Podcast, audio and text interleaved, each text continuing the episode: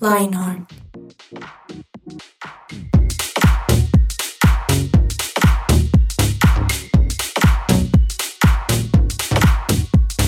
Hello, hello. Gracias por conectarse una vez más a este podcast de Lionheart 180 grados.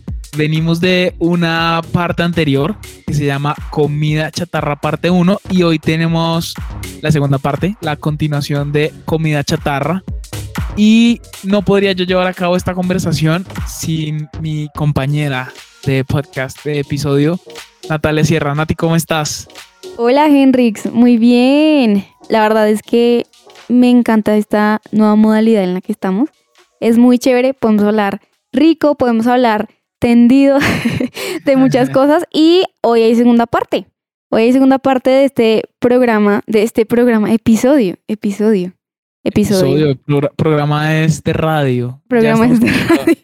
Estamos en, en otra onda, el podcast. En este episodio de comida chatarra, eh, segunda parte. Para los que no lo han escuchado, los invito a que eh, vayan y lo busquen porque está muy, muy, muy interesante.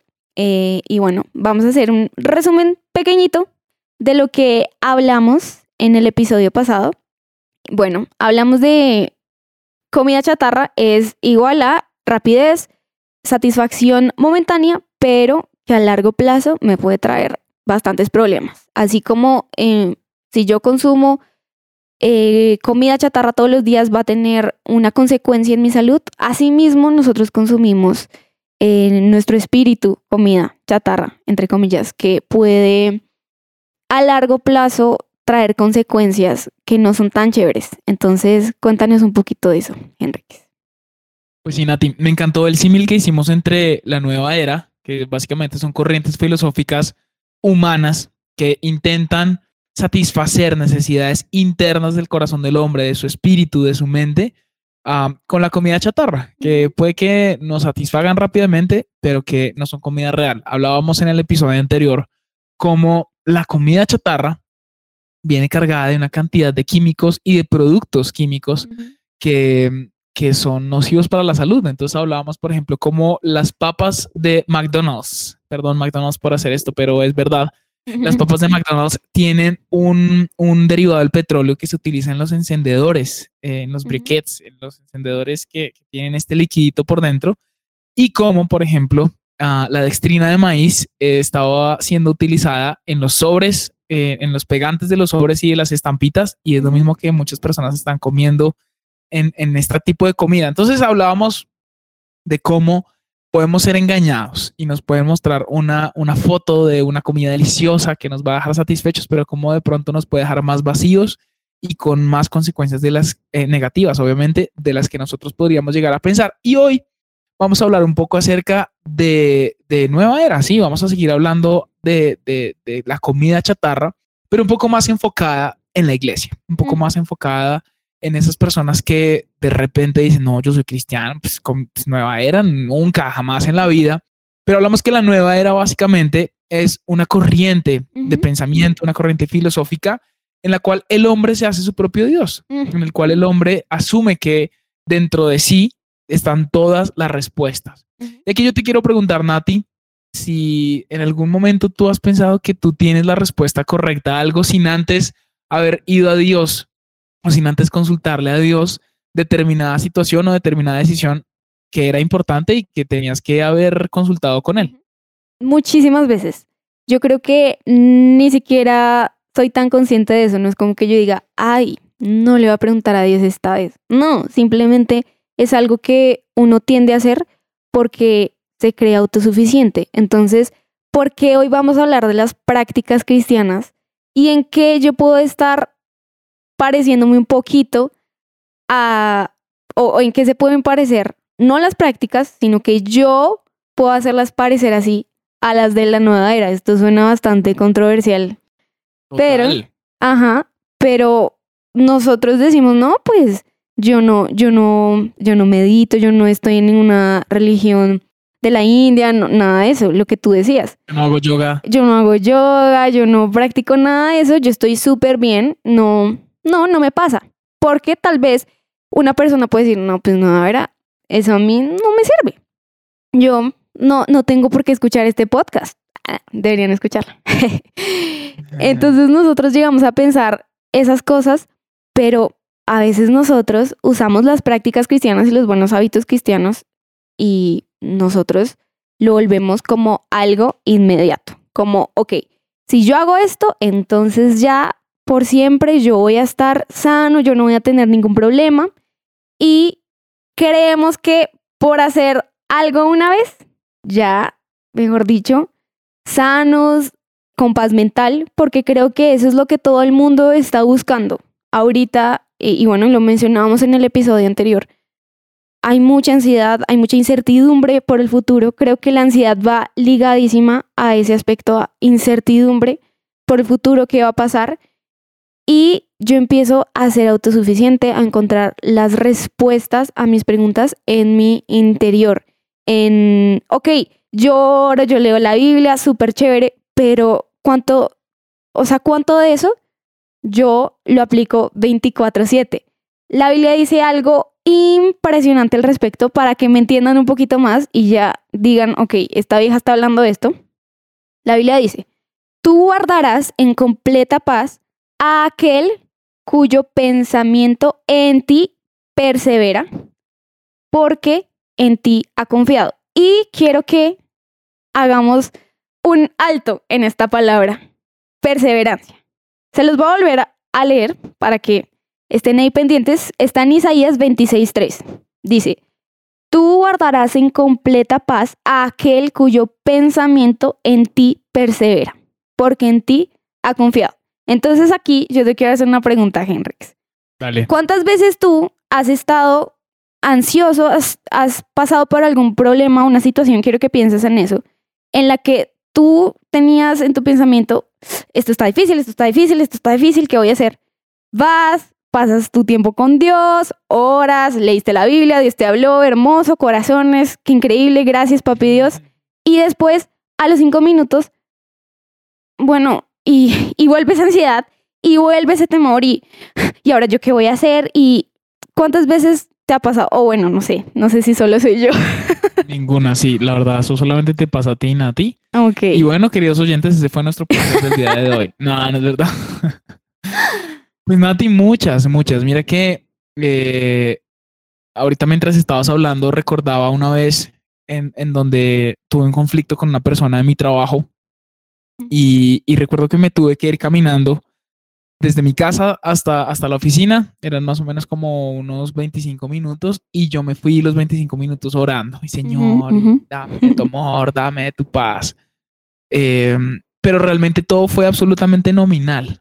Eh, es decir, fue de dientes para afuera, nunca nada llegó realmente a mi corazón. O sea, yo aunque de pronto decía Dios, yo hice un monólogo, un Ujú. monólogo aburridísimo y probablemente Dios en el cielo estaba como, ya no más, por favor, déjame hablar, cállate.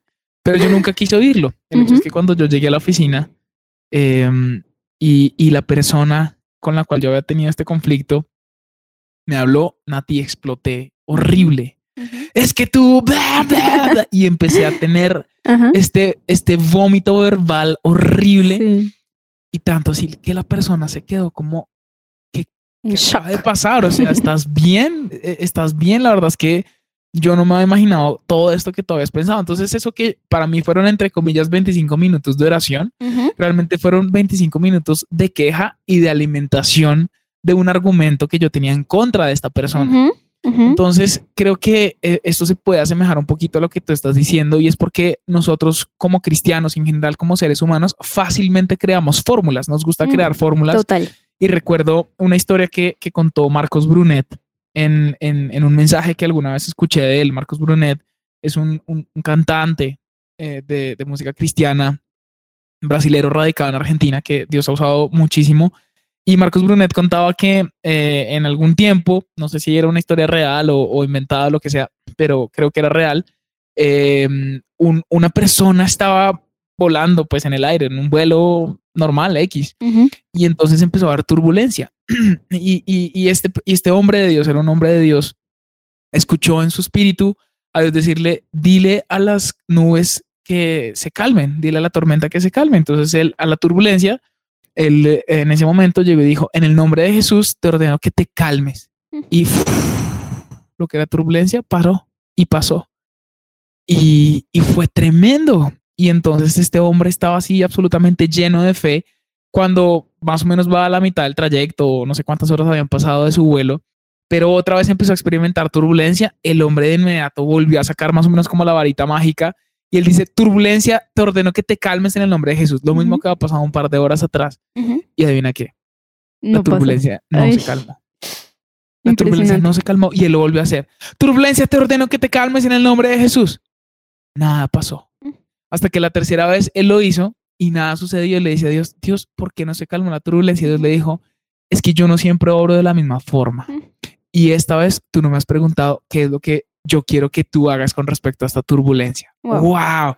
Nunca se me va a olvidar esa historia porque muchas veces hay cosas que Dios nos ordena hacer o que Dios nos pide hacer y nosotros las hacemos y las comenzamos a hacer de una manera, digámoslo, automática o robótica, pensando que el resultado está en la forma y no en el fondo.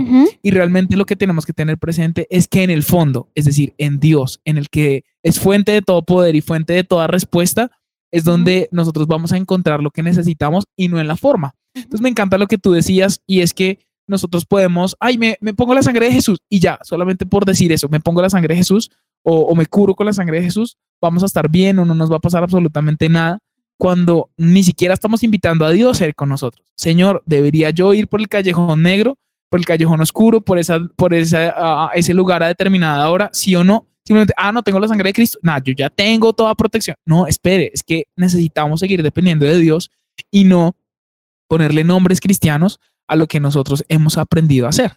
Entonces es como el hombre del avión. No, es que ya, yo ya sé cómo hacer esto, no necesito a Dios, no necesito preguntarle nada. Y Dios realmente nos está diciendo, no, oye, pregúntame. En cada paso que tú des, yo te pido, pregúntame. ¿Cómo voy a tomar esa decisión? ¿Cómo voy a hacer esto? ¿Debo estar con esta persona o no voy a estar con esta persona?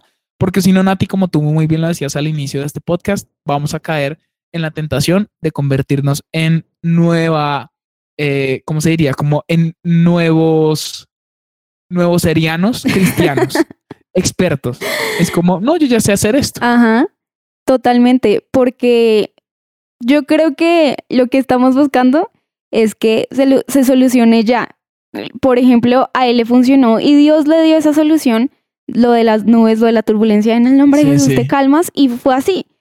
Entonces ya él pretendía que lo siguiente iba a ser así. Ahora no estoy diciendo es que Dios siempre se demora, es que con Dios las cosas son difíciles, uno tiene que ayunar. No, no estoy diciendo eso porque creo que a veces volvemos lo simple complicado, sino cuando, sino que es todo lo contrario. Dios quiere volver lo complicado simple y es que nosotros creemos que todo a nuestro alrededor debe cambiar, que todo a nuestro alrededor debe estar perfecto para que nosotros estemos en paz cuando lo que Dios nos dice es, a pesar de que todo esté terrible, yo te voy a dar mi paz. ¿Por qué? Porque tú, y vuelvo a, citar este versículo porque en serio que me pareció impresionante, porque tú guardarás en completa paz aquel cuyo pensamiento en ti persevera, porque en ti ha confiado. Entonces, ¿por qué quisiera hablar de, ese, de esa palabra perseverancia? La perseverancia no es fácil, la perseverancia creo que es algo que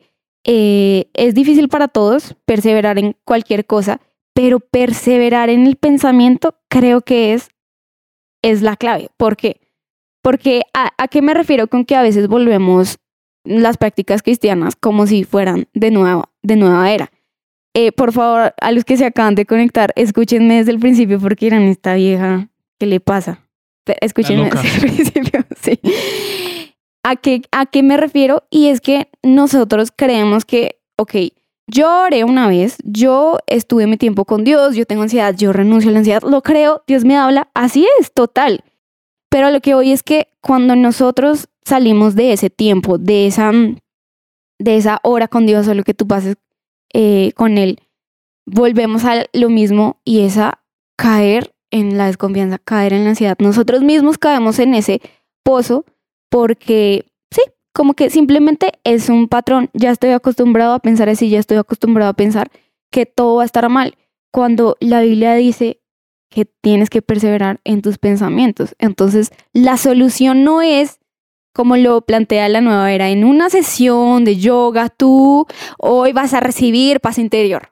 Asimismo, nosotros creemos que, ok, en, una, en un tiempo con Dios, y quiero ser muy clara aquí, que me entiendan, pero en un tiempo con Dios yo voy a recibir la paz que necesito y sí, llega, pero después yo desecho eso porque mi pensamiento no perseveró, porque yo empecé a, a pensar cosas que salían de mi, ¿cómo decirlo? De mi, de mi yo, no, no sé cómo decirlo. Sí, del imaginario propio. Sí, pero como esas soluciones. A mí me pasó, les voy a decir algo. Yo recuerdo que eh, yo, bueno, yo eh, toco piano y yo doy clases de piano, la, la, la, la. Y entonces... piano, que toque piano. Aquí no hay piano. Entonces, eh, yo recuerdo que yo en la mañana, o sea, este es un, un caso como un poco más aterrizado para que me entiendan. Yo estaba orando, yo gracias Dios, tuve un momento espectacular, como muchos nos ha pasado, que estamos en la gloria, mejor dicho, precioso. Después, eh, yo me acuerdo que mi piano se dañó. Yo lo había mandado a arreglar. Me costó un montón de plata mandarlo a arreglar y otra vez se me dañó. Entonces, yo ahí, no puede este tipo que me lo arregló, desgraciado, porque tuve como un problemita con él eh, la primera vez que me lo arregló, porque, bueno, un montón de cosas ahí. Y yo, desgraciado, no puede ser. Y, y de una lo llamé. Y yo, es que me parece el colmo, que yo no sé qué, bla, bla, bla, bla. Entonces, y yo empecé a tener, ahora no quiere decir que este tipo de cosas no nos sucedan y que a los que les pasan no son humanos, sino que quiero aterrizarlo con este ejemplo. Y es que nosotros como que no perseveramos lo que hablaba en esos pensamientos de, ok, Dios cuidará mi corazón, yo, eh, yo voy a estar en completa paz, bla, bla, bla, bla, todo eso, lo dejamos a un lado en cuestión de segundos y es una ola de nieve que se empieza a agrandar y agrandar y agrandar y agrandar. Y nosotros dejamos muchas veces a un lado a Dios porque creemos que ese momentico fue suficiente, pero ya después yo vuelvo a ser yo. Ya después yo vuelvo a ser la Natalia pesimista, ya después yo vuelvo a ser la Natalia que piensa que la solución está en mí, que piensa que puede hacer todo. ¿Me explico? O sea, después de que yo salí de ese tiempo, vuelvo a ser yo. Ya. No. Como si, como si de repente la fe y las obras estuvieran eh, en, en, caminos diferentes. Es que yo creo que eso es lo que muchas veces nos, nos sucede. Y es que, ah, no sé, el tiempo de oración se queda aquí, pero ya en mi diario caminar, como que utilizo las fórmulas viejas de lo que ya yo sé que yo, escuché en algún día en una prédica o algo por el estilo. Me encanta algo que eh, dice el diccionario de Oxford, de Oxford, dice que perseverancia es firmeza y constancia en la manera de ser o de obrar. Mm. Entonces me gusta eso porque si nosotros lo llevamos al versículo de Isaías de cómo Dios guardará en perfecta paz aquel cuyo pensamiento en él persevera, me encanta porque eh, es básicamente un pensamiento, una mente, un corazón que una y otra vez con constancia y con firmeza está yendo a Dios. Entonces, no, no, no, no vive por fórmulas, no vive por, por ritos, digámoslo de alguna manera, porque es muy fácil caer y vivir en ritos cristianos, como, ah, hombre, esto yo ya, eso es lo que sé que me sirve, como el ladrón que antes de ir a hacer alguna de sus fechorías se echa la bendición, se persigna, como, como se dice coloquialmente, y vaya a hacer su fechoría y si le sale bien, es que Dios me guardó, es que la Virgencita me ayudó. Pues realmente no, lo que estamos haciendo es alimentar una práctica en, la cual nosotros nos convertimos en nuestro propio Dios, pero Dios no está. Entonces, si nosotros pensamos una vez más en ese versículo de Isaías y en la importancia de perseverar en Dios, de que nuestros pensamientos perseveren en Él, nos está hablando acerca del camino real a, a, una fe viva y es una y otra vez ir a Dios. nosotros tomamos cantidad de decisiones al día, o sea, tenemos demasiadas elecciones y demasiadas, uh, literalmente como decisiones que tomar a diario, a qué hora me voy a levantar, qué voy a desayunar, qué me voy a poner y todo realmente es relevante porque tú tienes la posibilidad de agarrar de la nevera un alimento que está, no sé, contaminado con toxoplasma o agarrar otro que probablemente está limpio y no te va a enfermar o uno te va a dar diarrea y el otro no, ponerte la chaqueta correcta y, que cuando llueva no te mojes y no te dé gripa y por ende no pienses que tienes coronavirus o algo por el estilo. O sea, tenemos muchas decisiones que hoy en día son totalmente relevantes e importantes para lo que, lo que va a pasar con nuestro futuro. Y el tema es que necesitamos en cada una de esas decisiones ir a Dios y preguntar, Dios, ¿qué debería ponerme? Ay, Henry, no sea ridículo. O sea, preguntarle a Dios qué me va a poner es importante. O sea, a mí me encanta algo y es que la Biblia relata como Jesús, perdón, Dios, eh, eh, él, sabe aún cuántos cabellos nosotros tenemos en nuestra cabeza. O sea, Dios es un Dios de detalles. Total. Dios es un Dios que está, claro, en el cosmos, en el universo.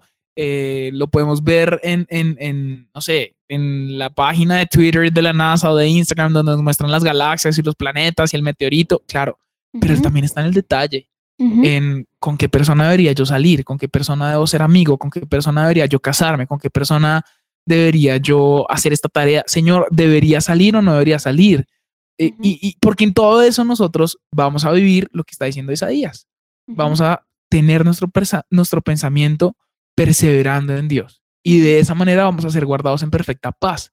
Pero fíjense que, no sé si, a ah, Nati, de pronto tú, no porque sé que toda tu familia es cristiana, pero muchos de nosotros que venimos de contextos católicos crecimos pensando que tener el Salmo 91 abierto en la sala de la casa en una Biblia bien grande iba a ser algún tipo de cambio. Y no, realmente es que eh, ese ritualismo no tiene nada diferente a ponerse un cuarzo y creer que el cuarzo va a hacer algo por mí.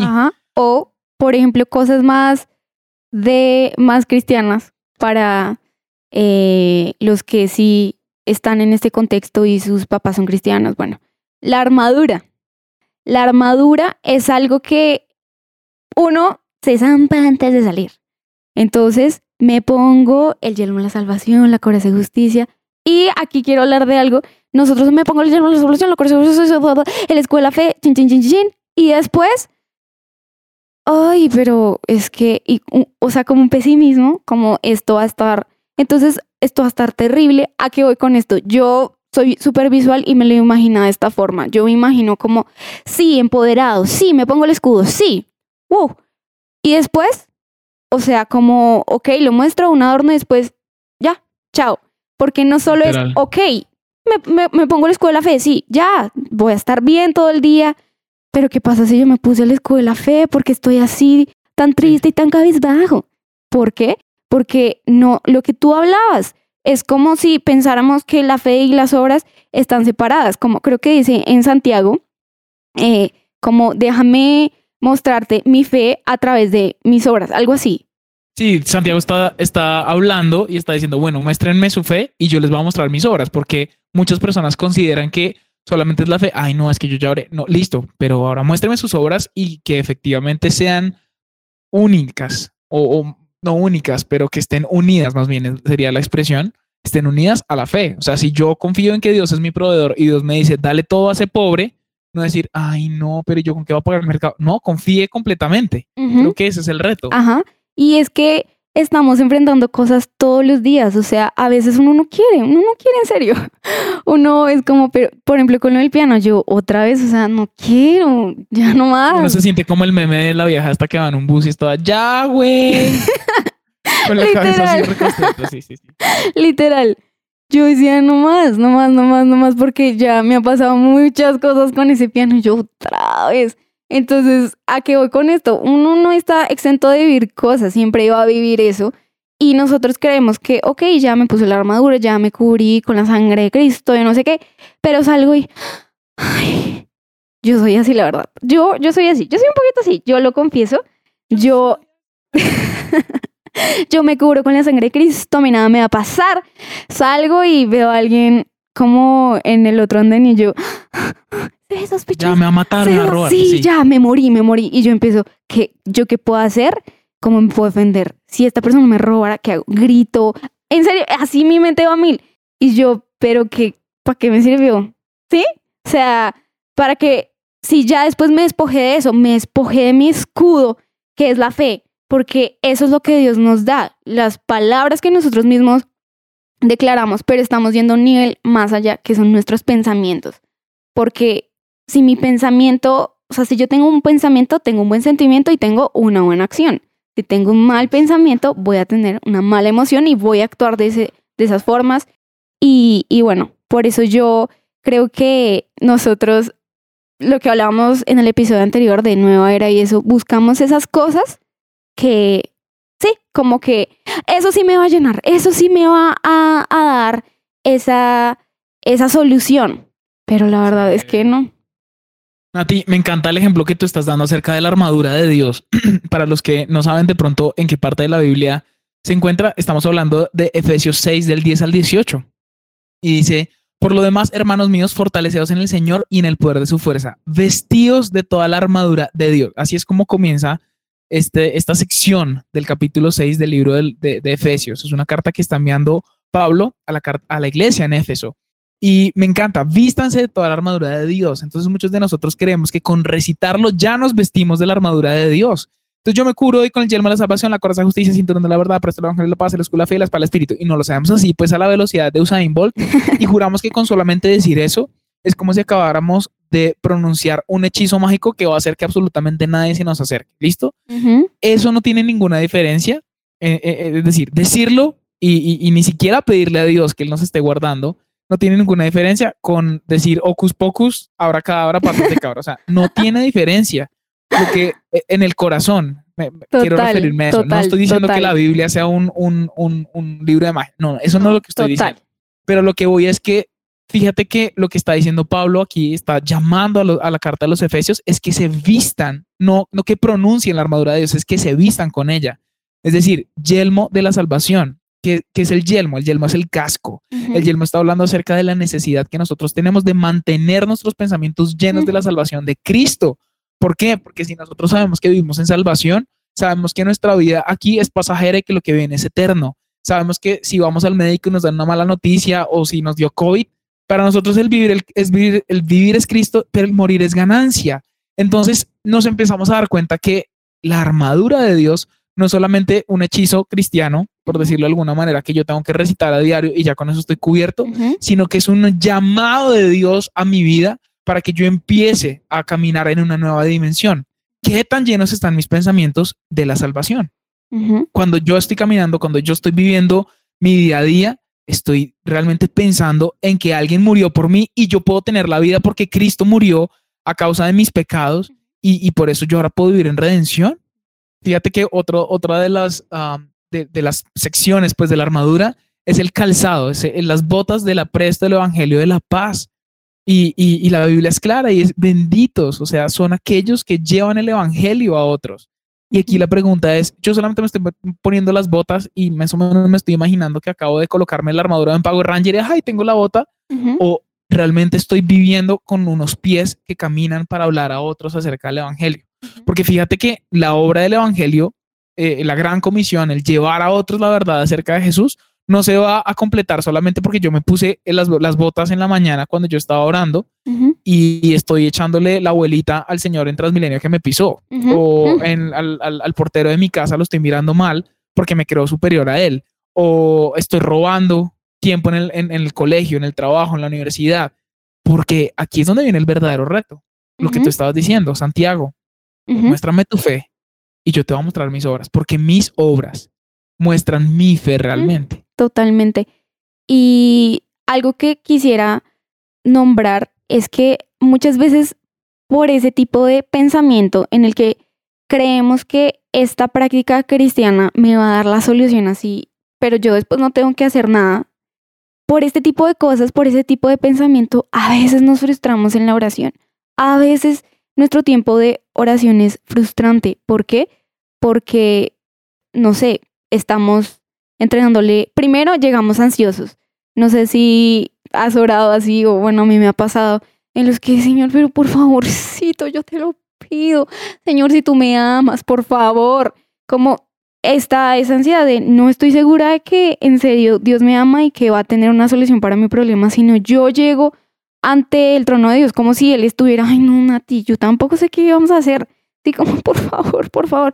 Y es una ansiedad constante, es una preocupación constante en la que está la gran pregunta. ¿Dios iba a hacer? ¿Dios iba a hacer algo? Porque eso es lo que está rondando en mi mente todo el tiempo. No es que yo, ay, tuve este pensamiento, pero después ya, no, sino todo el tiempo. Pero ¿será que sí? ¿Será que, será que Dios me ama? Esas son las cosas con las que estamos luchando. Y por eso es que a veces la oración se vuelve algo así, se vuelve algo frustrante, se vuelve algo en lo que decimos, pero Dios no me respondió, ¿sí? Porque eso es lo que yo pienso. Entonces no sé si te ha pasado que tú te has encontrado en tu tiempo con Dios o en, sí, como, o con Dios frustrado. Total, total, Nati. Y es porque básicamente estoy intentando acomodar a Dios a mis expectativas y yo no me estoy realmente acomodando a la voluntad de Dios para mi vida.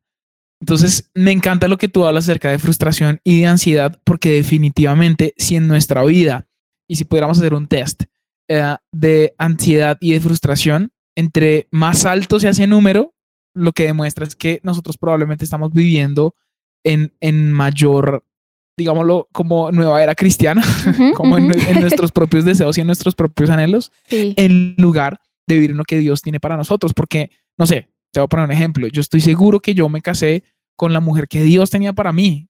Si yo no estuviera seguro, yo estaría todo el tiempo renegando. No, ay, es que está hecha poquita sal a la comida.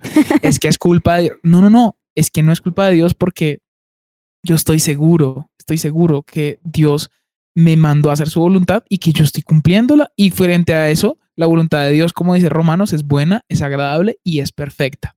Entonces, Nati, ah, para entrar ya un poco más a la, a la parte práctica, de, este episodio, el do it, lo que hemos hablado antes, eh, lo primero que es importante hacer es que necesitamos entregarle toda ansiedad a Dios, a Dios. O sea, recordemos el ejemplo del hombre del avión. Él puede estar ansioso y no hacer absolutamente nada en, el primer caso, pero él dijo, Dios, estoy ansioso frente a, a, esta tormenta que estamos viviendo o frente a este turbulencia, sería la palabra. Y que le dijo Dios, dile a la turbulencia que se calme. Y efectivamente así sucedió, se calmó. En el segundo episodio, él volvió y le preguntó, bueno, ¿y por qué no pasó nada? O sea, ¿por qué no cambió si yo le dije a la turbulencia que se calmara? Ah, es porque estás intentando resolver problemas con fórmulas que no tienen nada que ver con mi voluntad. Entonces, frente a esa ansiedad, tenemos que preguntarle a Dios, como ese hombre del avión, Dios, ¿por qué estoy ansioso? Dios, ¿por qué estoy cansado? Dios, ¿por qué estoy frustrado? Dios, ¿por qué no quiero orar? Dios, ¿por qué estoy aburrido de todo porque no quiero estar conectado con mi iglesia, porque no quiero ir a un grupo pequeño, porque no quiero ir al grupo de jóvenes, porque no es más cristiano el que recibe menos pruebas o el que tiene mm. menos luchas en su mente, sino que es más cristiano aquel que es sincero delante de Dios. Y por eso, si estamos viviendo en ansiedad o si estamos viviendo en frustración, no hay nada más correcto que hacer que hablarlo delante de Dios porque nos va a dar respuestas. Y yo creo que es importante entender cómo yo me relaciono con Dios. La verdad es que en mi caso, yo soy una persona demasiado, yo siento que a mí me duelen más las cosas que a otros, no sé por qué. Y yo a veces digo, ¿por qué yo soy así? O sea, a veces, no sé, por ejemplo, mi hermana, em, a mi hermana le hacen un montón de cosas y ella perdona los cinco minutos. es renoble, sí. Ella, todo bien, no pasa nada. Yo le he hecho unas cosas y yo me perdono y ella, sí. Ella, pero ¿qué, qué me hiciste? Y yo, ¿qué? Como si, o sea, literal. así es mi esposa. Ella es así. Y yo me he dado cuenta que yo no soy así. La verdad es que yo no sé por qué acá, yo lo confieso, pero yo soy un poco rencorosa. O sea, yo a veces no, yo no olvido, la verdad. Yo no olvido. Yo puedo decir, en el kinder a mí, mis papás no me recogieron a la hora que era, no sé por qué soy así, pero soy así. Entonces, para los que me están escuchando y son parecidos a mí, hay esperanza, amigos. Y es que Dios, Dios nos hizo a cada uno de formas diferentes, pero yo sí siento que esas pequeñas cosas yo se las debo entregar a Dios. Una vez yo leí un libro que se llama Heart Made Whole y ella hablaba, la, autora hablaba de esas pequeñas rajitas que tiene nuestro corazón, que nosotros no lo vemos como algo trascendental porque no es una herida así, Dios mío, hemorragia, llévala al médico, ¿sí? Entonces por eso uno, no, no pasa nada, pero tantas rajitas que tiene mi corazón que se está desangrando poco a poco, pero yo no lo veo así porque son cosas pequeñas. Entonces yo creo que es Y importante. porque creemos que con las fórmulas podemos sanar Ajá. esas pequeñas grietas. En lugar de ir a- delante de Dios, oiga, me duele esto, está pasando esto. Totalmente. Impresionante. El siguiente eh, paso en este do it que podemos eh, hacer para eh, tener esa paz mental, oh, de nuevo otra vez yo hippie, es la meditación. Dirán, esta vieja pecadora. No, la meditación es bíblica. Dios quiere que meditemos en su palabra y ahí es cuando el pensamiento del que hablamos al principio, cuando yo persevero en ese pensamiento, es cuando yo estoy meditando en su palabra. ¿Por qué? Porque yo voy a tener completa paz. Porque si yo estoy pensando en otras cosas y no en su palabra, pues realmente yo no voy a estar preparada para esas situaciones que siempre van a venir. Siempre van a, por ejemplo, si yo estoy pensando como, ay, este desgraciado conductor de, no sé, estoy en el. Transmilenio, lo que sea. Y después una señora me pisó, pues yo, yo voy a explotar, son cosas que nos pasan, pero la Biblia es clara y es que Él quiere que meditemos en su palabra. La verdad, no encontré el versículo donde yo tenía eso, pero bueno, en la meditación, en la palabra de Dios. Eh, en fin, digamos. Y eh, el siguiente punto que nosotros debemos tener para esto es que nosotros debemos tener fe. Fe. Porque a veces a uno le dicen esto y uno, pues no sé, o sea, no creo que eso pase. Uno no tiene fe en los procesos de Dios, uno no tiene fe en, ok, medita en mi palabra. Uno, nah. Yo quiero es eh, que fulanita, no sé, para los teens, fulanita me diga que sí se cuadre conmigo y ahí sí voy a ser feliz.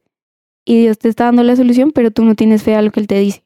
A ti, el versículo que tenías era Filipenses 4:8. Dice, por lo demás, hermanos, todo lo que es verdadero, todo lo digno, todo lo justo, todo lo puro, todo lo amable, todo lo honorable, si hay virtud o algo que merece elogio en esto, meditad.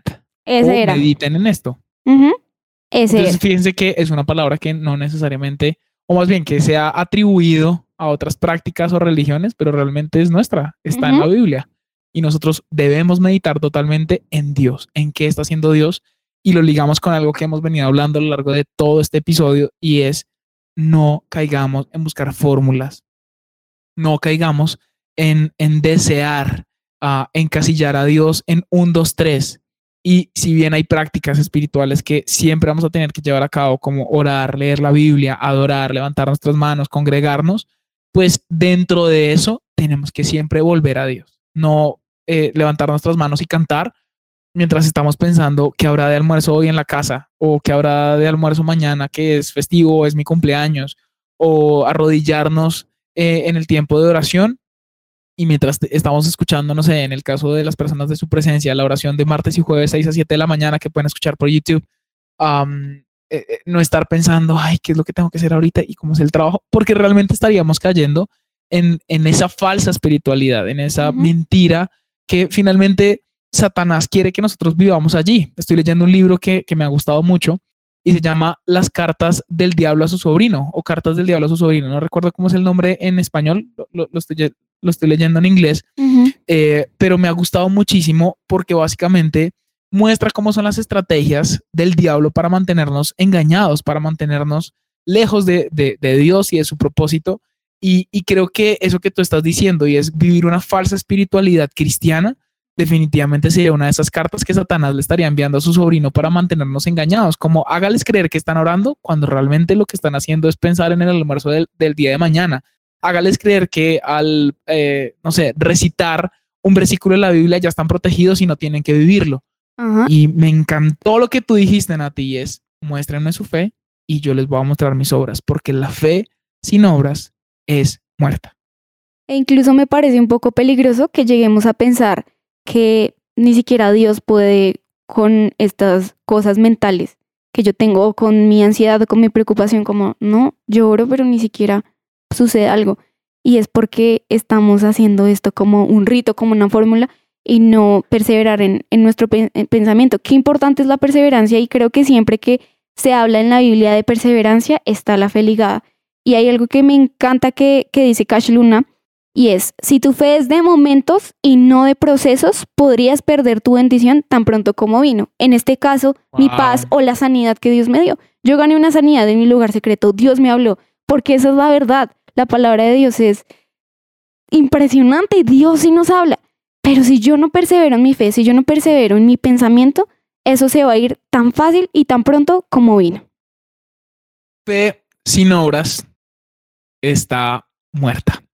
Así como obras sin fe, básicamente nos van a llevar a ser pequeños fariseos religiosos. Eh, seguramente van a escuchar un poco acerca de fariseísmo en este podcast en próximos episodios. Y mm, queremos hacerles una invitación para todas las personas que llegaron hasta este momento de este episodio del día de hoy y es, pensemos, somos como el hombre del avión que reprendió los vientos la segunda vez sin preguntarle a Dios. Vivimos en piloto automático. Somos de pronto no devotos de un cuarzo o, o de un determinado rito eh, fuera del cristianismo, pero nos hemos convertido en robots o en máquinas de oraciones sin sentido. Porque de esto, amigos, se trata la comida chatarra. Cosas que momentáneamente nos llenan, pero no nos nutren y que dejan consecuencias negativas a futuro.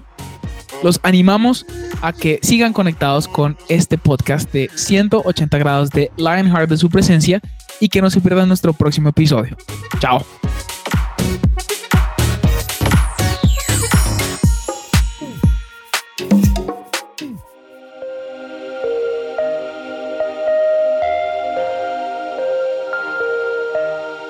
Vemos una generación que unida es un ejército devastador e incansable. Un ejército que lucha sus batallas con ojos cerrados. Vemos una generación que al salir el sol ellos salen con él. Su motivo, expandir su nombre. No descansarán hasta que cada corazón viva por Jesús.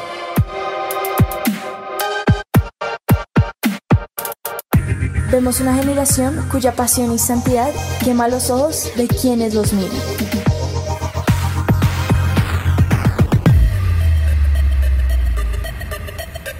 Vemos un ejército que no le teme a la muerte, porque saben que sus vidas están en la mano de Dios.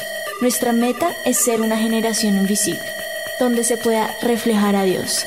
Queremos ser el cuerpo de Dios.